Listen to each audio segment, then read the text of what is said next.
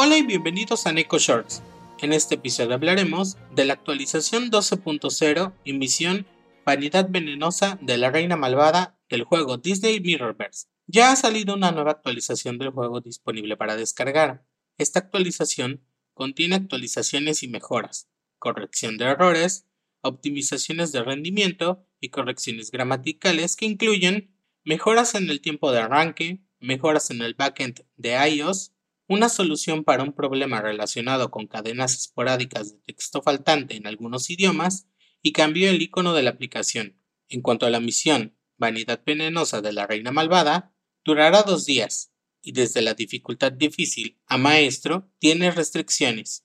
La primera restricción es que debemos usar a la Reina Malvada. La segunda restricción es que debemos llevar a cualquier tanque metamorfo, es decir, debemos usar como segundo personaje a uno de los siguientes guardianes: Genio, Maui, Boogie Boogie, Wally o Úrsula.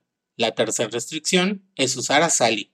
Esta misión nos recompensará con partículas universales menores, mayores y superiores, fragmentos de diamante grado 1, 2, 3 y 4, libro de conocimiento común, páginas de prácticas especial, páginas de experiencia rara, páginas de sabiduría épica volumen 1 y 2, orbes y polvo estelar de apoyo, dependiendo de la dificultad que pasemos.